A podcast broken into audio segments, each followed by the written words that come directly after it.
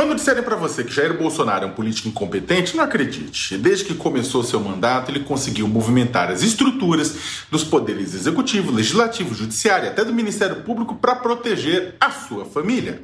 A decisão do Superior Tribunal de Justiça desta terça-feira de anular a quebra do sigilo bancário e fiscal do senador Flávio Bolsonaro ocorrida, né, essa quebra ocorrida no âmbito da investigação sobre o caso das famosas rachadinhas de quando ele era, quando Flávio era deputado na Assembleia Legislativa do Rio, mostra que Bolsonaro, que Bolsonaro pai, pode agir de forma tosca, mas burro ele não é. Espera-se agora que um efeito cascata de pedido de anulação murche o caso. Como venho dizendo nos últimos dois anos, Bolsonaro sujeitou as instituições à sobrevivência política do seu clã. Botou a mão peluda no COAF, na Receita Federal, na Polícia Federal, cantou como uma sereia, atraindo procuradores e magistrados encantados com a possibilidade de serem indicados ministros do Supremo e também deputados e senadores maravilhados com as possibilidades de ganhar cargos e emendas. O azar para nós cidadãos deste torrão intertropical de chão do mundo é que Bolsonaro usa sua competência para o mal. Imagina se ele tivesse empregado essa capacidade toda de articulação contra a Covid-19. Boa parte dos 250 mil brasileiros mortos estariam aí agora, por aí, vivos, para elogiar ou criticar o presidente, como acontece em qualquer democracia. Foram dois anos entre os primeiros indícios de depósitos incompatíveis com a renda do ex-assessor e ex-fastudo Fabrício Queiroz e a denúncia oferecida pelo Ministério Público do Rio contra o senador Flávio por desvio de recursos públicos, organização criminosa e lavagem de dinheiro. Nesse período, o presidente da República fez o que foi necessário para salvar o filho por tabela a si mesmo, até porque Queiroz nunca foi o homem de confiança de Flávio, mas de Jair. O arquivo vivo Queiroz sentiu-se abandonado pelos ex-chefes e reclamou que uma pica do tamanho do cometa, a frase não é minha, é dele, seria enterrada em seu colo, mas nunca abriu o bico. Chegou a ser preso quando estava muqueado em Atibaia, no interior paulista, na casa do advogado da família Bolsonaro, Frederico Wassef, e passou também uma curta temporada no presídio de Bangu, novamente em silêncio acabou ganhando prisão domiciliar pelas mãos do ministro do STJ, João Otávio Noronha, garantindo tranquilidade ao Palácio do Planalto. A decisão dessa terça-feira deve abrir caminho, inclusive, para a soltura de Queiroz. Claro que a defesa de Flávio também soube aproveitar que o pedido de quebra de sigilo não estava devidamente embasado, o que deve ser didático para o sistema de justiça brasileiro. Os crimes importam tanto quanto a forma com a qual são processados e investigados. Uma pessoa, mesmo que seja claro que cometeu um delito, tem o direito devido ao processo legal. Passar por cima disso, como vimos, como com o vazamento de diálogos entre o então juiz federal Sérgio Moro e procuradores da Lava Jato, pode derrubar um caso e a reputação dos envolvidos.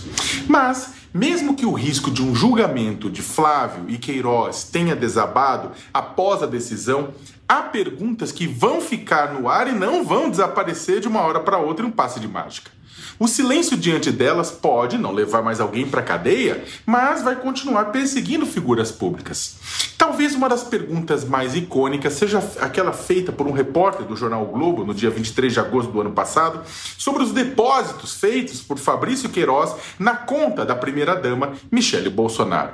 Na ocasião, o presidente da República afirmou, ele estava na frente da Catedral de Brasília e afirmou: Minha vontade é encher tua boca com uma porrada ao colega jornalista e logo depois chamou ele de safado. A quebra de sigilo bancário de Queiroz havia mostrado que ele depositou 72 mil reais na conta da primeira-dama entre 2011 e 2018, conforme revelou a revista Cruzoé. Sua esposa, esposa de Queiroz, Márcia Jaguiar, colocou mais 17 mil, informação obtida pela Folha de São Paulo. No total foram 89 mil. De acordo com o MP, o ex-assessor de Flávio Bolsonaro era o operador do desvio de recursos públicos do gabinete do então deputado estadual. O COAF havia apontado em 2018 um depósito de 24 mil reais de Queiroz para Michele. Jair, naquela época, prontamente disse que isso era parte da devolução de um empréstimo de 40 mil que ele, que havia feito ao amigo de longa data. Agora, no dia 15 de dezembro, o presidente afirmou a José Luiz da Atena na TV Bandeirantes que os cheques foram para ele, não para Michele, ao longo de 10 anos e disse: divide aí, 89 mil por 10 anos, 750 por mês, isso é propina, pelo amor de Deus, reclamou, aproveitando para defender também Queiroz e o filho. Uma aula de dissimulação política. Ele é bom nisso, hein? Ninguém acusou esse dinheiro de ser propina e sim ser desvio de salários de servidores públicos para as contas da primeira família. Se isso aconteceu, não importa se foi mil reais ou se for um milhão de reais, uma vez que sacanagem se define pelo fato, não pelo valor. Além disso, Jair mesmo havia dito que havia emprestado 40 mil e não 89 mil para Queiroz, valores, aliás, que nunca foram declarados em lugar nenhum. Ou seja, jogou cortina de fumaça e não comprovou nada, pelo contrário, deixou mais perguntas e mais dúvidas no ar. Independentemente de investigações e ações judiciais, um presidente honesto e transparente correria para prestar esclarecimento e abrir suas contas ao invés de agir como se estivesse no QG de uma milícia em Rio das Pedras atacando o repórter. Infelizmente, essa cobrança pode desaparecer em meio à névoa de insultos, ameaças, agressões, machismos, homofobias, conchavos, tomalás da casa, ataques às instituições que turva a República desde 1 de janeiro de 2019. Cabe à imprensa e à sociedade civil livre continuarem perguntando, mesmo que o processo se encerre, por que Michele Bolsonaro recebeu 89 mil reais de Fabrício Queiroz e qual a origem desse dinheiro? Pode não ser útil para a justiça, mas os eleitores de 2022 vão adorar saber.